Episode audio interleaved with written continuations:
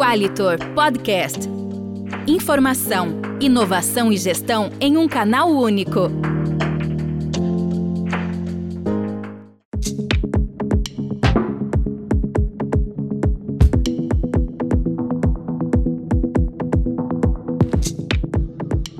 Olá, sejam muito bem-vindos ao podcast da Qualitor. Meu nome é Glaucia Silva, eu sou jornalista, vou fazer a condução do nosso podcast de hoje, que tem duas presenças importantíssimas para a pauta de março, que é o mês da mulher. Um mês em que a gente pensa muito sobre a presença feminina nos mais diversos ambientes e aspectos, e um deles é o mercado de trabalho um mercado em que as mulheres têm se sobressaído cada vez mais e não sem mérito, muito antes do contrário. Alguns mercados merecem destaque, como o mercado de tecnologia da informação, em que a gente sabe que existe uma maioria masculina, ainda principalmente em cargos de liderança, e que isso é um ponto que está cada vez mais galgando um patamar de equilíbrio. Mas não é o único mercado que tem essa questão. A gente vive aí situações do tipo em outros segmentos, né? E hoje nós trouxemos duas mulheres que são referências nas suas empresas e nos seus setores de atuação. Nossa convidada, Tatiana Godoy, que é vice-presidente de recursos humanos da Carry para a América Latina, uma profissional com mais de 25 anos de experiência em posições de liderança de empresas dos mais variados segmentos nacionais e multinacionais, incluindo aí nomes como Mars, Vilares Metais, Newell, Robermaid, Laticínios Bom Gosto, tendo ocupado postos de gestão em nível local, regional e global. A Tatiana tem uma vivência internacional muito relevante para o nosso debate de hoje. Então, uh, dando, dando um oi para todo mundo aqui. Agradecendo mais uma vez o seu convite, o convite da Qualitor para participar desse podcast aí nesse mês tão importante para todas nós como mulheres, né? Um mês que a gente celebra aí o Dia da Mulher. Então, mais uma vez, super obrigada pelo convite. Sou a Tatiana Godoy, Sou atualmente a vice-presidente de recursos humanos para a Carry América Latina, como a Gláucia já apresentou. Sou gaúcha, né? Então meu, meu contato aí com a, com a Qualitor começa por aí. Já saí do Rio Grande do Sul há mais de 10 anos. Sou formada em administração de empresas pela URGS. Fiz aí ao longo da minha carreira vários cursos de, de pós-graduação, MBA na Fundação Dom Cabral, fiz uma extensão no INSEAD na França, alguns cursos nos Estados Unidos, onde eu passei aí praticamente os últimos três anos num assignment né, no headquarters da Mars Incorporated e, e agora de volta ao Brasil para assumir esse desafio da, da Carrie. Né? Então, acho que em termos de, de carreira, posso comentar que comecei muito cedo a trabalhar, né, no início da faculdade, fui buscar estágio, buscar realmente conectar as coisas que eu estudava na faculdade de administração com a prática. Acho que isso me ajudou bastante, assim, essa curiosidade muito cedo de, de entender os conceitos e, e trazer isso para a vida real, para a vida das empresas. Então, comecei como estagiária também no, no Cicred e, e, tive aí, acho que, a, boas oportunidades ao longo da carreira, onde eu fui promovida a posição de liderança muito cedo. Né? Naquela época, você ser promovido aí a gerente antes dos 25 anos não era uma coisa comum, hoje já é um pouco mais comum, mas se a gente pensar aí mais de 20 anos atrás, foi uma coisa que foi um, um fato muito importante na minha carreira, então muito rapidamente assumi posições de liderança, de gerência, depois de diretoria, mais recentemente como, como vice-presidente, que era uma coisa que eu buscava também bastante na, na minha carreira, né? Então, assim, um pouquinho de mim, e aí de novo a gente vai ter a oportunidade de falar ao longo dessa conversa aí os aprendizados, a mulher no mercado de trabalho, qualificação. Então, fico à disposição aí para a gente continuar esse bate-papo, Glaucia. E a nossa outra convidada, Patrícia Corso, que é gestora de recursos humanos da Qualitor, está conosco há um tempão já, né, Patrícia? Já passou antes por empresas sempre na gestão de pessoas, como Centro Clínico Gaúcho, Persona, assessoria empresarial e lá no início da carreira como estagiária, lá no RH, lá da Paquetá. Olá, sou a Patrícia Corso, gestora de pessoas na Qualitor e estou muito feliz em estar com vocês. Já tive a oportunidade de escutar a Tatiana em outro momento no webinar que a gente promoveu, né? E fico feliz de, de poder estar aqui com vocês então. Uh, a minha trajetória também, ela começa há, há, bastante tempo, né? E eu acho que desde sempre também curiosa, acho que é uma característica comum, Tatiana nossa, então, né? Curiosa com as pessoas e com um modo de agir de uma forma geral. Eu fui buscar a faculdade de psicologia, né? Com o objetivo já de trabalhar em organizações. É, esse era o foco que eu tinha, assim, e consegui isso também logo no, no, primeiro estágio que eu fiz, já consegui ter oportunidade de, de crescimento e de contatos e de relacionamento que, que acabaram me promovendo para o mercado, né, nas outras empresas que eu, que eu ingressei, assim. Uh, eu acho que uma coisa que marca bastante esse início da minha trajetória e que eu fiquei pensando nesse mês de março na questão das mulheres foi que, de alguma forma, uh, eu encontrei mulheres fortes, mulheres que tinham uma capacidade gigantesca de compartilhar conhecimento e eu soube aproveitar isso também uh, de uma forma muito sincera e honesta, assim, né? Quando a gente está começando, acho que é importante a gente poder ser humilde e poder aprender, né, com quem tem bastante bagagem aí e muita vontade de compartilhar.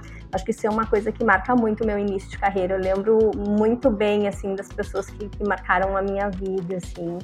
Eu, como pessoa, sempre trago em mim a, a, ideia de que sou uma colcha de retalhos, assim, né? De, de familiares de, que, que, construíram comigo aí, né? A pessoa que eu sou hoje, mas também de profissionais que passaram na minha vida ao longo desse caminho, né? Até a, a gestão da Qualitor como um todo hoje, né? E que contribuíram muito, assim como eu contribuí também com a formação e com a experiência, assim. Legal, vocês duas pontuaram aí as trajetórias, né, o início de carreira, desenvolvimento de carreira, a gente ainda vai falar muito sobre isso, mas eu gostaria de, de pegar o ponto inicial, né, o que lá daqueles primeiros passos do início da carreira, de quem vocês eram como profissionais lá naquele início, o que vocês acham que impactou o desenvolvimento das carreiras de vocês, das empresas em que vocês atuaram, e como isso contribuiu para a evolução de vocês até hoje. Podemos começar com a Patrícia? Pode ser. Eu penso que uh, quando tu tens um objetivo, eu sempre tive muito claro os objetivos, assim, né? Quando entrei na faculdade de psicologia e, e, sempre tive muita curiosidade sobre as pessoas, eu queria trabalhar com pessoas, eu queria estar no RH e, e, esse era algo assim que era um, um, foco assim, né? Então acho que essa questão da clareza dos objetivos me trouxe muito um, um caminho já pré-determinado, assim. Então foi fácil de alguma forma, né? Uh, no meu primeiro estágio, acho que encontrei uma mulher forte e eu digo não egoísta porque existem muitas pessoas no mercado que necessariamente não têm o dom de compartilhar o seu conhecimento, né? Eu acho que eu tive a sorte de encontrar pessoas que, que compartilharam conhecimento e que me oportunizaram crescimento, né? Porque quando tu começa, tu depende muito de alguma forma de outros que estão acima e, que, e das lideranças, né? O, o, espaço que a gente ocupa hoje, né, Tatiana? O espaço que a gente ocupa hoje era invertido naquele momento lá onde a gente está iniciando a carreira. Então, acho que eu tive essa bela oportunidade, assim. Mas acho que tem coisas também que se destacaram de uma forma geral, é que uh, eu sempre tive uma vontade de chegar onde eu estou hoje. Então eu fui olhando uh, ao meu redor, né, e tendo olhos para isso. Eu sempre acho importante e comento que é importante a gente ter olhos para ver, né, uh, que tinha espaço, sim, que tinha espaço para fazer, que tinha espaço para crescimento. Em todas as empresas que eu trabalhei de uma forma ou outra, eu consegui uh, buscar, né? Então lá tu és estagiário, aí tu vai para analista, aí tu é promovido a supervisor, aí tu é promovido a coordenador, e seja a nomenclatura de cargo que cada empresa utiliza, né? Tu conseguir conquistar o teu espaço, mostrar o teu trabalho e eu acho que ao longo desse caminho eu fui contribuindo também com algumas pessoas que foram me impulsionando de alguma forma, né? Então acho que claro tem um movimento do conhecimento agregado a isso, de estudo, né? De tu pós-faculdade uh, procurar uma, uma, um MBA e, e, cursos agregados que, que são interessantes e que compõem valor para o teu currículo, né? Então estudar é uma coisa que eu acho que é importante ao longo disso, nunca deixar de estudar, mas eu acho que a confiança e chegar é uma coisa importante. As pessoas vão identificando em ti isso, né? As pessoas vão sentindo que podem contar, que tu tem conhecimento que tu tá ali para agregar valor. Então, acho que esse foi um grande diferencial, assim, nesse meu crescimento durante esse período. Muito rico.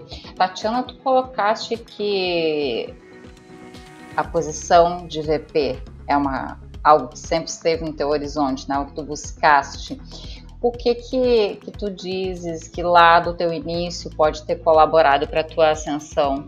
É uma boa pergunta, Gláucia. Uh, eu acho que assim, contando para vocês um pouquinho da minha história, né? Eu venho de uma família simples aí do Rio Grande do Sul. Eu costumo sempre brincar que, que na minha casa, quando a gente era criança, nunca faltou nada, mas também não sobrava muito. Né? E eu acho que é, desde ali começou um pouco esta vontade de querer mudar esta realidade.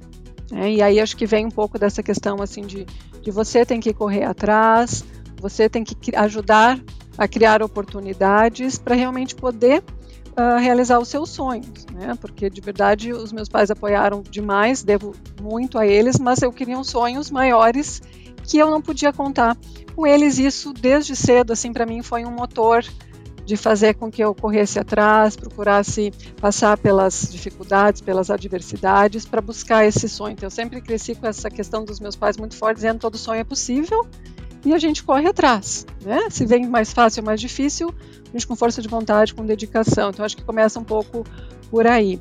A questão também da da curiosidade, né? Ela está muito alinhada com isso, assim, de sempre estar tá buscando novas informações, de não parar de estudar, de sempre estar tá buscando uh, respostas para novas perguntas. Isso é uma característica que me acompanha desde cedo. Mas se eu for entrar mais na carreira mesmo, o que, que eu destacaria? Assim? Acho que o fato de eu ter uh, assumido posições de liderança muito cedo na carreira, como eu comentei no início, me ajudou muito a desenvolver uma empatia muito forte.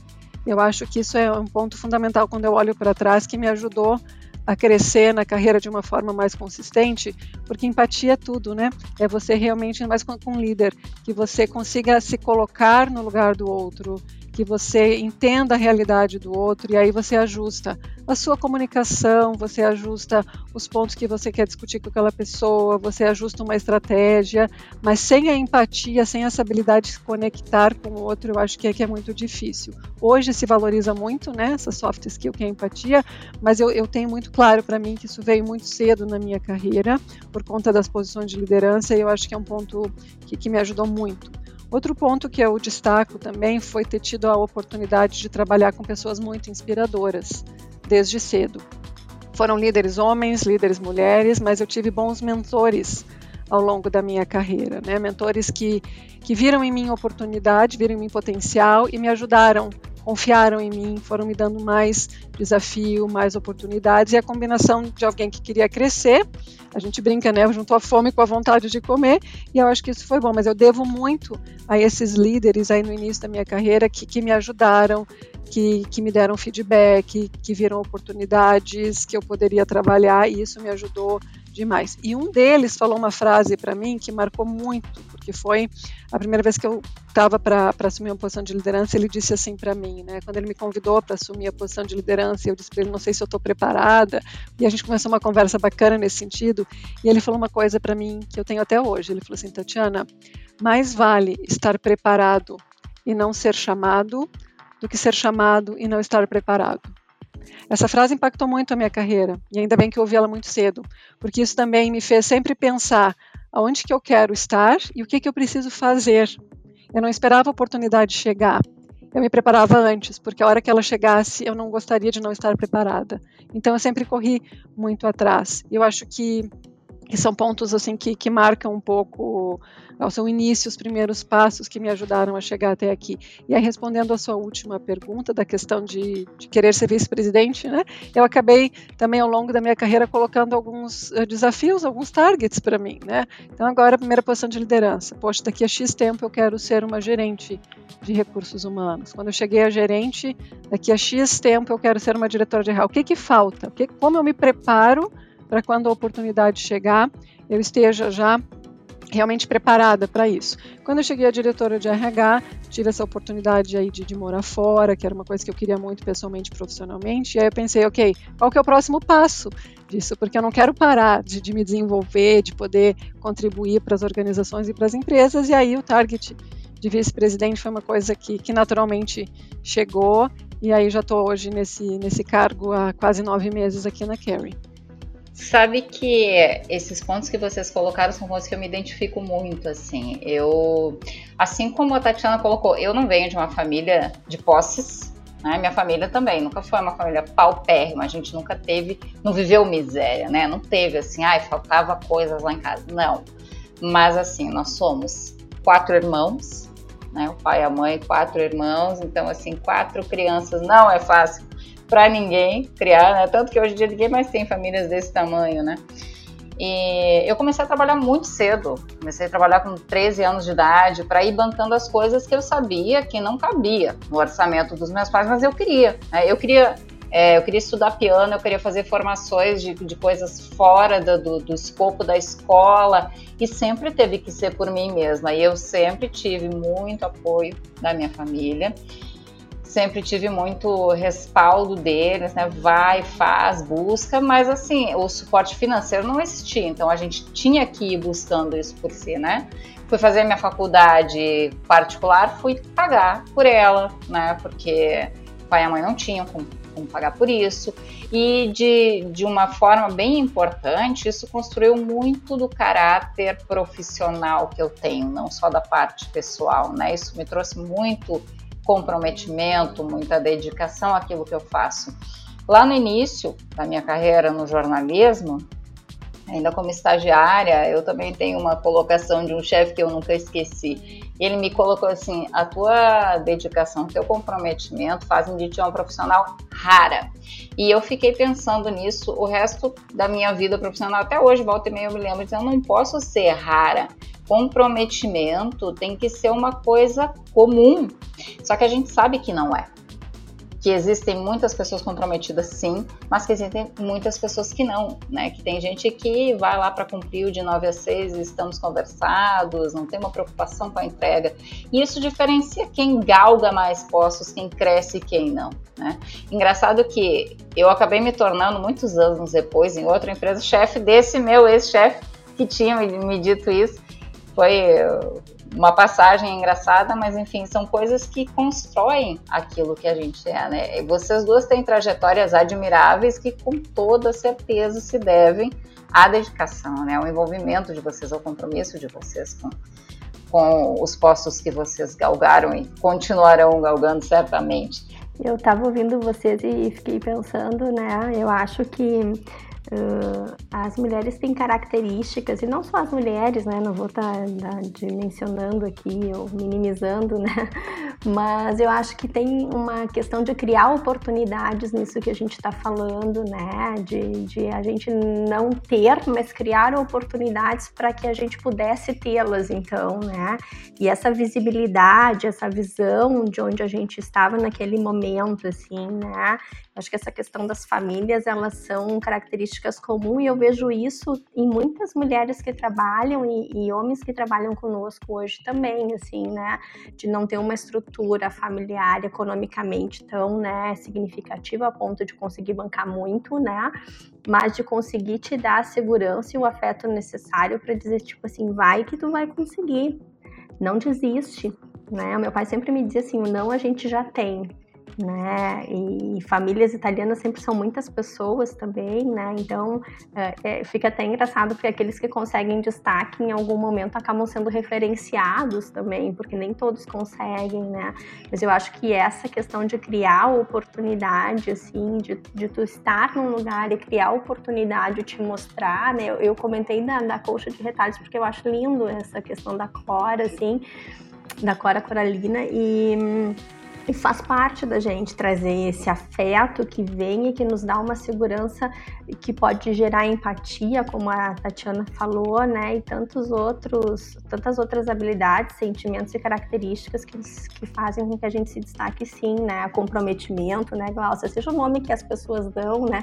Mas essa importância que a gente acaba criando nos lugares onde a gente passa. Sem nenhuma dúvida. Tatiana, tu queres complementar? Eu queria sim, Glaucia, obrigada. Não pensando um pouco nisso que você falou e que a Patrícia falou agora, de como que a gente também dá oportunidades, porque é um privilégio a gente ter tido pessoas que em algum momento das nossas carreiras uh, enxergaram potencial, apoiaram, nos deram força, não deixaram a gente desistir nos momentos mais difíceis, né? Então hoje eu penso, por exemplo, né, ter, ter feito uma carreira sendo mulher no mundo executivo, vindo de novo né, de, de, uma família onde você tem que correr e buscar as suas coisas. Eu acho que eu tenho uma, uma responsabilidade, eu brinco que é uma responsabilidade social, mas de retribuir esta oportunidade que eu tive, que eu construí, né? Porque eu acho que as coisas não, não caem do céu a gente vai corre atrás, mas de poder fazer o mesmo para que outras mulheres jovens em início de suas carreiras tenham também essa possibilidade. Acho que esse é um ponto importante, assim, conectando da, a nossa conversa com, com, o Dia da Mulher, né? Como é que nós, mulheres, podemos ajudar outras mulheres a passar por esse caminho, talvez pulando algumas dificuldades que a gente já encontrou, compartilhando a nossa experiência, ajudando com que elas desenvolvam a sua autoestima, fortaleçam as suas competências, entendam o seu espaço né, de, de, de família, o seu espaço profissional, entendam os seus sonhos. Então, eu só queria conectar esse ponto que para mim é super importante, assim, de como é que a gente retribui, nós que já passamos por tantas coisas, altos e baixos, eu tenho isso comigo, assim, como uma missão. Hoje eu faço mentoria com, com várias uh, executivas jovens aí que procuram perguntar, entender o que que funcionou, o que que não funcionou, tem alguma dica, tem algum atalho, e eu acho muito bacana compartilhar os acertos que a gente fez, mas principalmente compartilhar os erros, que a gente aprende mais com os erros, né, para que essas mulheres também possam crescer e, e ter em mim, nesse caso, a, a, sorte que eu tive em outros líderes. Eu gosto de poder estar retribuindo essa oportunidade, esse feedback, esse carinho, essa força para elas também. Pô, mas já vou me candidatar a essas tuas mentorias aí, viu?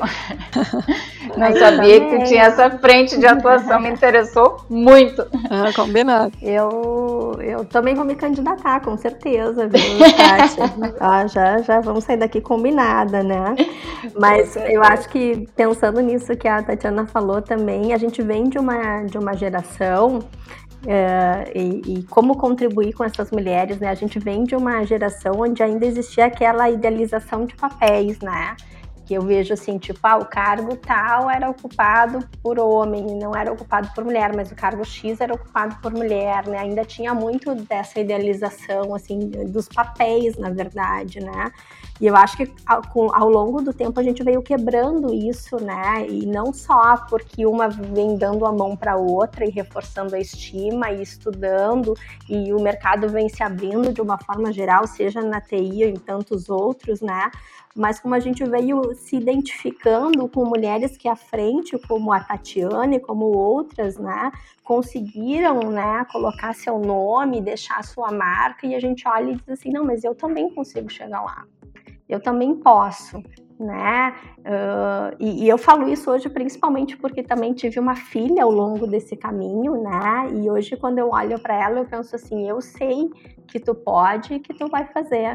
Então, independente das, das mulheres que estão conosco no mercado e que a gente consegue ter ainda, né? Essa possibilidade de de ajudá-las ou de influenciá-las positivamente no caminho ou de auxiliá-las em qualquer momento de, de necessidade, né?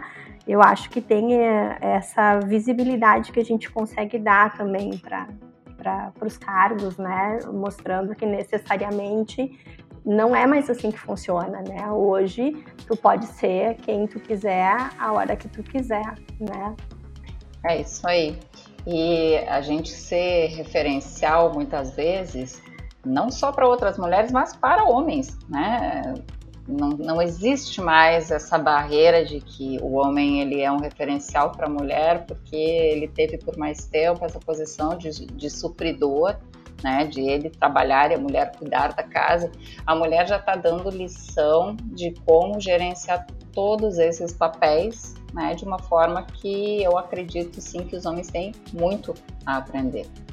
Tatiana está levantando a mão, pode falar. Não, só complementando enquanto a Patrícia estava falando né, da filha dela e como ela olha para essa filha e pensa como é que eu, que eu crio ela já realmente num, mundo novo, com toda essa uh, visão de capacidade de eu posso chegar onde eu quiser chegar, eu estava pensando exatamente o contrário, porque eu tenho um filho homem, né?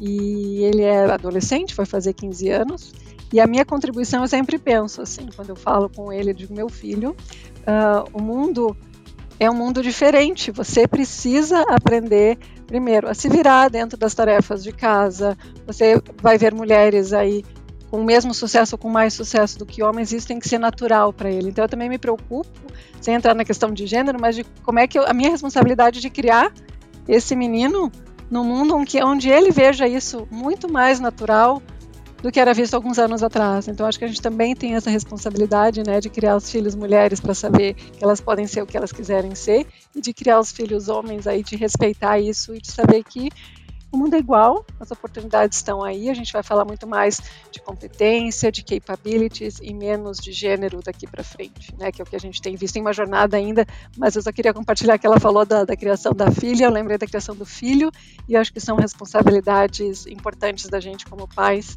de justamente não, não fortalecer um lado, não enfraquecer o outro, mas de mostrar que somos diferentes e essa diferença é importante e quando a gente sabe combinar e explorar exatamente a combinação dessas diferenças nos torna mais fortes como sociedade, nos torna mais fortes como organizações, e é isso que eu acho que a gente tem um papel muito grande aí. Né? Não, é, não é competir homens contra mulheres, mas mostrar que a riqueza está em combinar competências, estilos diferentes, e essa fortaleza é o que realmente faz com que as sociedades evoluam, as empresas evoluam, e eu tento fazer isso começando com meu filho dentro de casa e está mais do que correta. A gente tem que criar pessoas boas, né? Independente do gênero. Eu tenho dois menininhos que estão bem no início, né? Um tem cinco anos e o outro tem um aninho e meio. E eu sei da, da tarefa grande que vem pela frente, que é de criar pessoas, pessoas profissionais muito capacitados a entender todas essas questões e a respeitar e a admirar e a contribuir. Também acho que somos um misto, né? Então acho que tem uma base que vem de casa, que é essa criação que a Tatiana comentou, esse olhar que a gente já tem para os nossos filhos hoje, e que claro que a cada geração vai mudando, porque qualquer pai tem um desejo positivo para o seu filho e não tem, mas eu acho que essa mudança de de cultura que vem, que vem de um tempo para cá, ela propicia também uh, que a gente tenha essa diversidade nas escolhas, né? Eu vejo muito mais isso hoje, assim, até muitas vezes lá no próprio recrutamento na empresa, né? Quando começa, existe uma vaga e, e vai se recrutar alguém para o mercado, né, de ter essa diversidade de escolhas e de perfis que necessariamente, como falou a Tatiana, ou vai ser um homem ou vai ser uma mulher, enfim, mas que se abriu muito esse panorama de uns tempos para cá, né? Então essa diversidade nas escolhas eu acho que contribui muito, sim, com certeza, e, e vem ao longo, né? Não só da formação acadêmica, mas da educação que a gente tem da, da casa da gente também, né?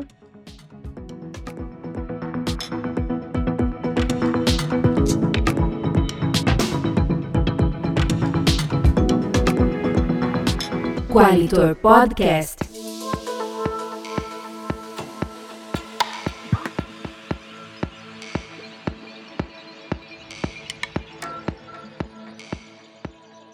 Eu queria ver com vocês duas como que vocês avaliam os avanços? A gente está falando muito disso, né? Então, como que vocês avaliam aí, percebem os avanços o reconhecimento, a capacidade das mulheres ao longo da carreira de vocês? Como é que vocês veem as mudanças que aconteceram nesse cenário? Foi nítido isso? Eu acho que é nítido, sim. Né? Temos que ser justos aí em reconhecer que a sociedade evoluiu, a mulher evoluiu, as empresas estão evoluindo.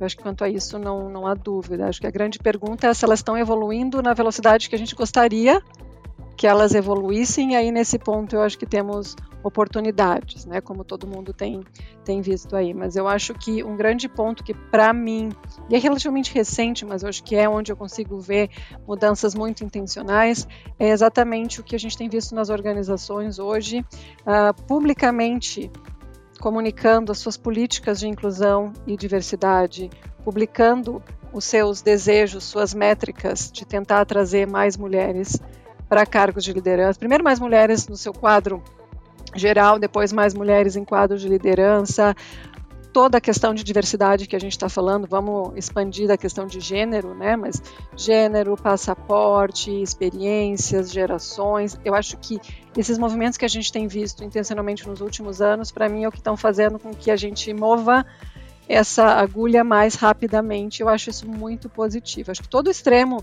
sempre é muito, muito perigoso, a gente tem que tomar cuidado, né?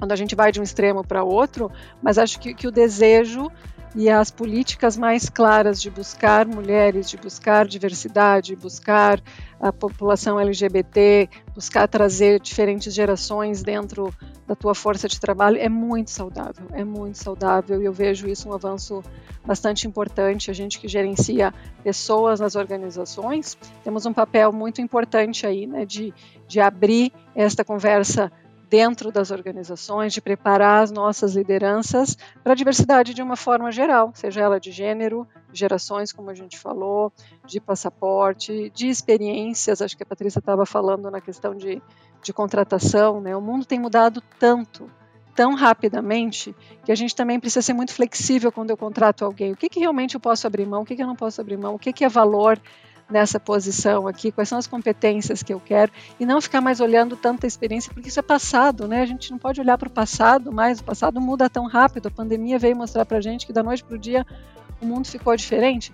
Então, como é que a gente faz processos de recrutamento, seleção, promoção, olhando mais para frente do que olhando para trás? Porque atrás só mostra a sua habilidade de ter entregue, mas você vai ter que entregar num mundo completamente diferente. Então, forçar mais a questão das soft skills, das habilidades de aprendizado, de flexibilidade. E eu acho que se a gente tem esse olhar, a gente ajudando essas conversas dentro das organizações, vai ajudar mais ainda a mover a força de trabalho para ter uma diversidade que a gente vê na sociedade e vê dentro das organizações. Guria, se um dia eu voltar para a cadeira de, de ser entrevistada, selecionada, recrutada, eu quero que sejam vocês duas, tá? Uma de vocês lá do outro lado. É muito bem colocado, Tatiana. Patrícia, queres contribuir? Acho que a Tatiana colocou, eu já ia chamar de Tati, né? Já estou me sentindo agora assim. Pode, pode chamar, mais, Patrícia. Não, tranquilo, prazer. Ai, essa proximidade, né? Eu acho que sim, é, é essa questão de, de, conviver né, e de colaborar, né? E aí é bem isso entre gênero, entre idade, entre experiências, entre países, entre línguas, né? Como isso é rico, né? E às vezes as pessoas não conseguem perceber que disso pode se ter tanta oportunidade, oportunidade de ganhos, né? Não só pessoais, né, de vida, né, como também resultados, né, resultados para as empresas, né. Então acho que a Tati colocou bem e só complemento com isso, assim. Tá certo. Deixa eu trazer um questionamento aí que, com toda certeza, vocês estão acostumadas a trabalhar, porque vocês trabalham com pessoas. A Tatiana acho que tem uma, uma experiência maximizada ainda em cima disso, né? Que é a questão de trabalhar com diferentes culturas, com diferentes etnias, aquilo que poderia ser igual, né? Entre diversos é, colegas de, de, mercados diferentes, países diferentes, nações diferentes com que tu já trabalhaste. O que que tu diria, é, Tatiana, que foi igual e que foi diferente entre essas tão diversas culturas como tu já trabalhaste? Essa também é uma pergunta super difícil, assim, né, Glaucia, de responder, porque ela não é uma, não existe uma resposta muito eh, objetiva. São vários pontos, assim, que eu posso estar contribuindo, né. Então, nesses três anos que eu que eu morei nos Estados Unidos, eu fiquei cuidando de, de times que estavam sentados em diversas partes do mundo. Então tinha times que sentavam nos Estados Unidos, times menores sentando na América Latina, um time menor sentando na China, algumas pessoas na, na Europa, mais pessoas na Inglaterra. Então foi assim um privilégio realmente ter tido a oportunidade de conhecer a cultura e poder trabalhar com pessoas tão, tão diversas, né? Mas um ponto assim que para mim foi um grande aprendizado nesses três anos, eu acho que a gente acaba às vezes criando estereótipos na nossa cabeça e, e, dizendo né, que o alemão é assim, o americano é assim, o brasileiro é assim, o chinês é assim. Claro que são assim, né? Tem uma série de estudos uh, que comprovam que a gente tem características comuns porque vivemos, falamos a mesma língua, temos os mesmos hábitos, então eu não estou aqui tirando a importância dessas informações aí sociológicas que a gente tem que nos classificam e eu acho que elas são muito válidas, a gente precisa entender uh, da onde esses povos vieram, porque é que eles são do jeito que são. Mas no final do dia, trabalhar com essas pessoas, ter criado vínculos às vezes com alguns até pessoal, que eu carrego como amigos até hoje, né, me mostrou uma coisa que, que eu carrego para a vida, assim, que no final do dia são todos seres humanos, que querem, ser, eh, querem serem tratados com respeito, são pessoas que valorizam, independente de novo da, da relação, do país onde ela está, né, são pessoas que valorizam a sua curiosidade genuína, o seu desejo genuíno de ajudar, a sua preocupação de poder entender a realidade delas. Isso eu digo assim, em todas essas culturas que eu trabalhei, que eu tive times. Em algumas culturas leva um pouquinho mais de tempo, em outras são um pouquinho, é um, um pouquinho mais rápido estabelecer essas relações, mas uma vez que as relações de confiança foram estabelecidas, e a relação de confiança é estabelecida, na minha experiência, com base justamente nisso, numa empatia, numa curiosidade genuína, numa humildade de você mostrar que você não sabe tudo, você vem de outra cultura e não tem nenhum problema, você estabelece uma relação, você faz perguntas, você quer aprender e elas entendendo que você está ali para ajudar, mais ou menos tempo a relação de confiança ela se estabelece e a partir dali a gente está falando de um ser humano para outro ser humano. Sabe? Então, assim, hoje eu, eu procuro ter, ter muito cuidado. Para mim, é um aprendizado que depois de três anos ficou muito inerente ao meu jeito de ser, é não olhar para rótulos culturais. Hoje, por exemplo, trabalho numa empresa irlandesa que eles são diferentes. Diferente dos alemães com quem eu trabalhei, diferente dos franceses, diferente dos americanos, e eles têm a beleza deles e são pessoas no final do dia, né? Então acho que as questões culturais ajudam a gente a fazer os primeiros contatos, a se preparar um pouco, mas no final para relações mais de longo prazo eu realmente entendo que a gente está falando de pessoas e aí, independente do lugar do mundo, a gente gosta né, de ser tratado com respeito, a gente gosta quando valorizam a origem da gente e aí as relações se movem de uma maneira muito mais, mais efetiva, mais sustentável, mais verdadeira. Gláucia. Deixa eu aproveitar o gancho dessa experiência internacional que tu está colocando, para te trazer uma questão que foi, vamos dizer assim, gentilmente cedida, enviada para nós pelo diretor da Qualitor, pelo Donald Reis, que te manda aquele grande abraço mesmo, né? Que Obrigado. Sei muito bem que vocês são tem uma, uma boa relação aí, né? É, o Donald é, me colocou uma questão que existe uma, uma entidade internacional, X6, que tem como foco assuntos ligados ao papel da mulher no mundo profissional e a busca de equilíbrio para as mulheres entre profissional, pessoal e toda essa questão e é, o equilíbrio entre gêneros né, no mercado profissional. E um assunto que sempre é pautado é o pay day gap. Você poderia opinar um pouquinho para a gente sobre esse tema? Eu acho que, é, que a questão do, do, do pay gap que a gente tem entre os gêneros né, também não é novidade é, é uma questão histórica. E eu acho que algumas sociedades tratam isso de uma forma mais, mais aberta. Eu acho que isso nos Estados Unidos é uma coisa que, que eles têm buscado de uma forma muito intencional a realmente oferecer pagamento justo para homens e mulheres, porque hoje de verdade tem um gap. Eu estava olhando um relatório desse ano que está mostrando que ainda existe um gap de 19% entre a remuneração de homens e mulheres. Obviamente está falando de média aqui, né? E, e isso já foi 26% em 2015. Hoje a gente está falando de 19%, então, de novo, tem um progresso. E eu acho que as empresas, de alguma forma, estão realmente se movimentando de novo, trazendo intencionalidade. As empresas estão trazendo né, a questão da, da liderança feminina, não só no número de mulheres que a gente busca ter no quadro, nos quadros de, no quadro geral, nos quadros de liderança, mas também as empresas estão buscando entender esse, essa diferença de pagamento que a gente tem entre homens e mulheres. É uma coisa que vem de muito longo prazo da nossa sociedade, tem uma série de estereótipos aí que eu, que eu particularmente não acredito, mas a gente não pode ignorá-los, eles estão presentes na sociedade. Né? A mulher tira uma pausa para a maternidade.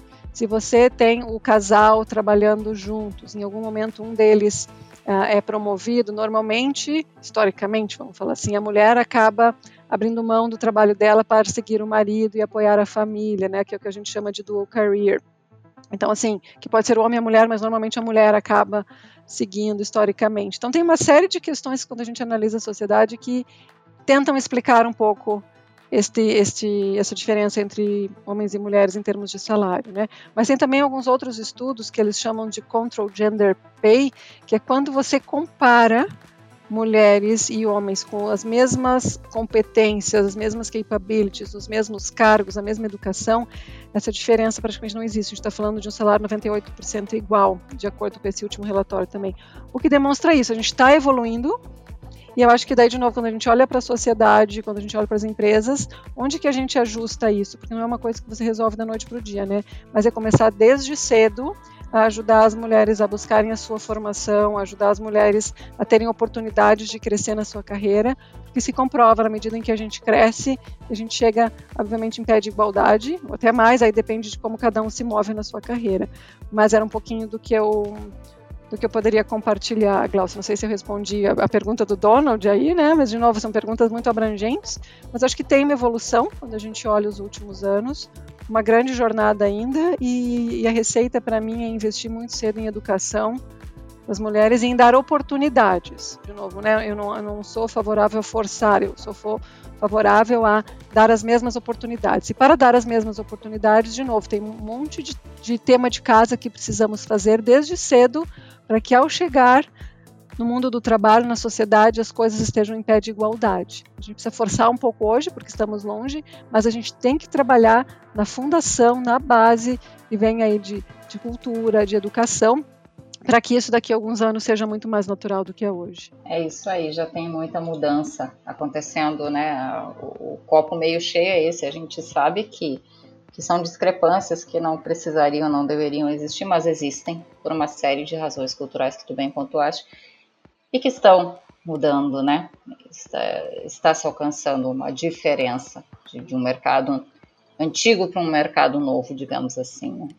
o mercado vai se tornar cada vez mais novo, né? Ou como se gosta de dizer agora, um novo normal, né?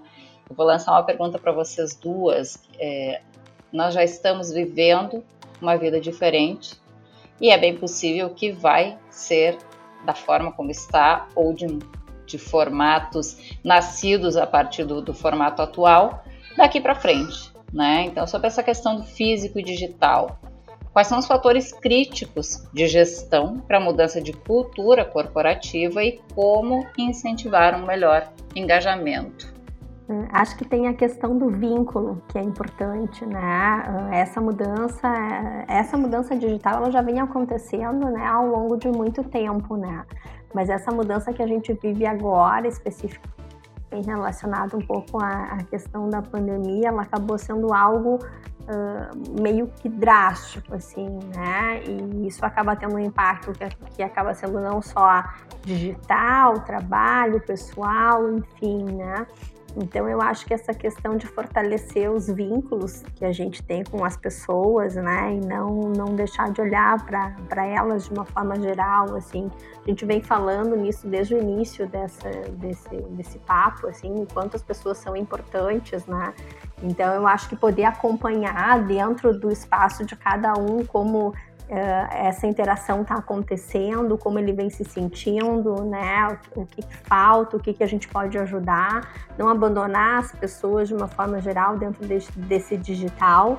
Né, mas sim continuar contribuindo, né, e oportunizando que elas possam crescer, buscando ferramentas. A gente tem muitas ferramentas hoje que podem nos auxiliar também com essa questão dessa proximidade virtual e digital aí que a gente está vivendo, né? Então acho que tem, eu, eu penso muito nesse formato, assim, né? Penso que acredito que isso funcione bem. Acho que eu falei já ao longo da, da nossa conversa aqui que a minha visão muito particular, eu acho que a gente tem que ter muito cuidado com extremos. Eu acho que hoje vivemos tem, tempos extremos, né? Pela questão da pandemia, fomos todo mundo trabalhar de casa, da noite para o dia, e aí as empresas se, se reorganizaram muito rápido com a questão tecnológica, e eu acho que tem uma série de vantagens nisso tudo. Então não, não, vou, não vou discutir sobre isso porque tem, tem muitos ganhos mesmo. O ponto para mim é que eu acho que a gente tem que tomar cuidado porque eu não acho que o, que o digital substitui exatamente isso que, que a Patrícia estava falando, que é o contato, que é a relação das pessoas. Quando a gente fala, de novo, no mundo corporativo, eu acho que se provou com essa pandemia que a tecnologia veio para ficar, ajuda demais, mas tem coisas que ela não substitui tem aquela coisa da, da, inovação, da criatividade, da gente se reenergizar, do contato com a cultura da empresa, que ela não acontece da mesma forma digitalmente. A gente tem encontrado formas de diminuir o gap, mas não é a mesma coisa, né? Aquela troca de, de um bate-papo rápido, uma troca rápida de ideias, se encontra no cafezinho. Então, eu particularmente acho que isso não não pode ser considerado algo que, que não traz valor para as organizações. Então, eu, por exemplo, não sou uma pessoa que, que acho que para sempre trabalhamos, vamos trabalhar de casa, não acho que essa é uma solução. Eu acho, de novo, que a flexibilidade é a palavra-chave, que, que, isso nos traz e as culturas organizacionais, empresas vão ter que trazer isso, aquelas que não têm vão ter que trazer isso para dentro da organização, porque acho que isso não volta mais atrás. A gente aprendeu também que a confiança é fundamental nas relações, porque uma vez que você não está no escritório ali, aquele líder que, que, ainda era mais comando e controle, já não tem mais tanto controle, porque ele não está vendo você, ele tem que confiar que você da sua casa está fazendo o seu melhor. Então, acho que a gente progrediu muito nessa questão de flexibilidade, do, das metodologias de trabalho, na questão da confiança das lideranças. Eu acho que tem uma evolução muito grande. Mas eu espero que a gente, assim que possível, possa encontrar esse balanço e de ter, de novo, espaços organizacionais de celebração da cultura, de ter os seus símbolos, de engajamento. E aí depois você vai para casa de novo e trabalha, e é muito bom, porque, de novo, a gente está falando, né? Da questão de, de família, de filhos, de pais que estão em casa e ter essa possibilidade de estar em casa alguns dias da semana tem um valor absurdo.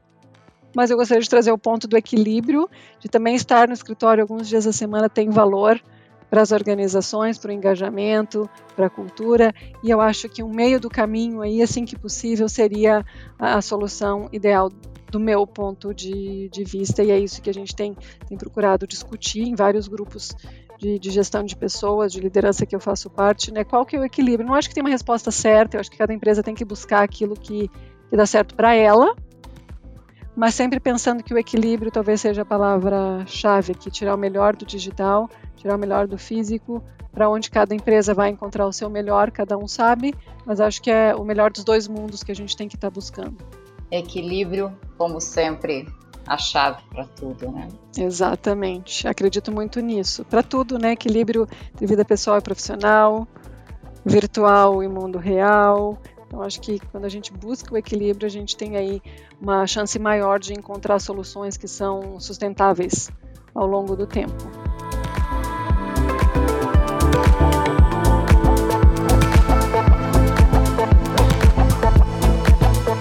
Qualitor Podcast.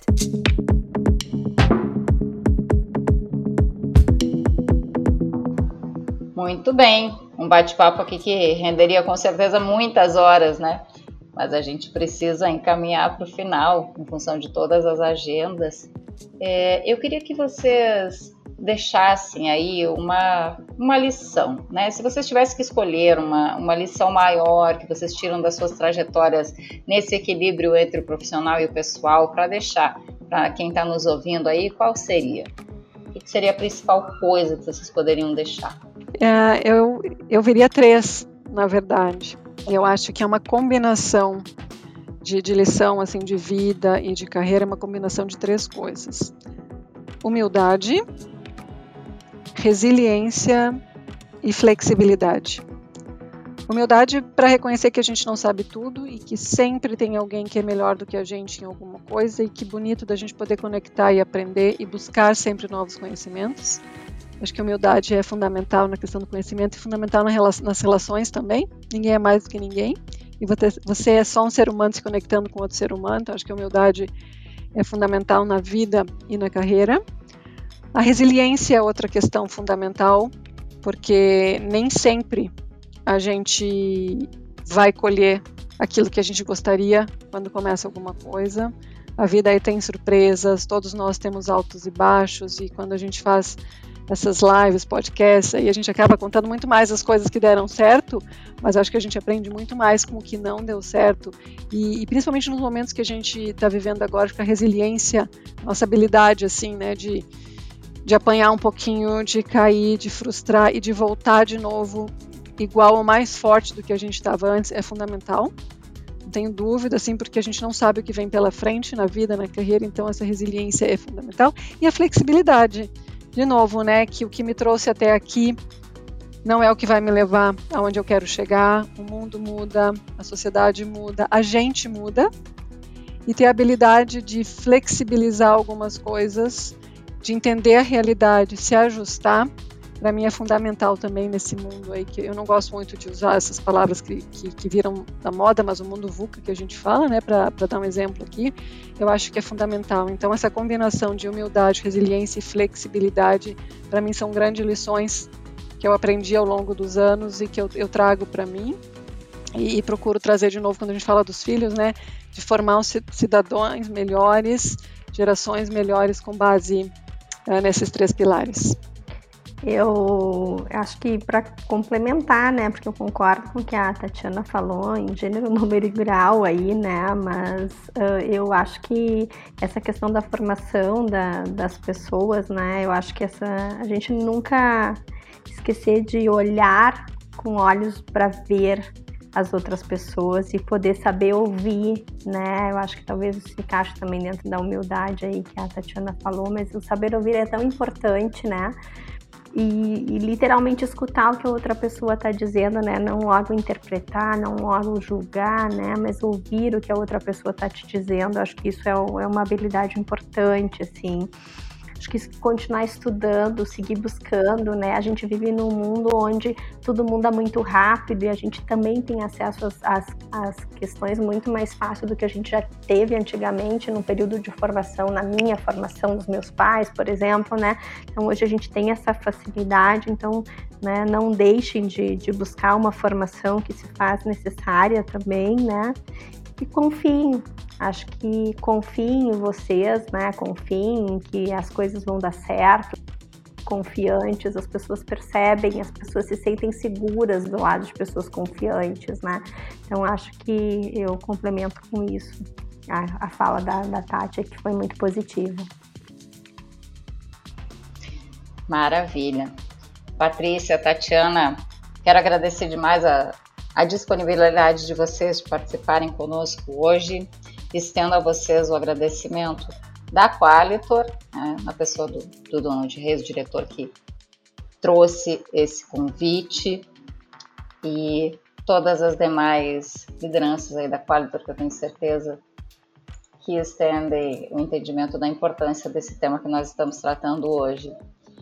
Muito obrigada por vocês duas e para vocês todos que acompanharam esse conteúdo, gostaram desse conteúdo, saibam que tem muito mais, vários conteúdos interessantes lá nas redes sociais da Qualitor, que eu convido todo mundo a seguir no Facebook, no Instagram, no LinkedIn. Site, o blog da Qualitor também tem muita coisa legal. Por favor, nos sigam aqui no Spotify para estar por dentro aí da programação que vem pela frente, que com certeza vai trazer também muito mais coisas interessantes. Muito obrigada pela audiência hoje e até uma próxima.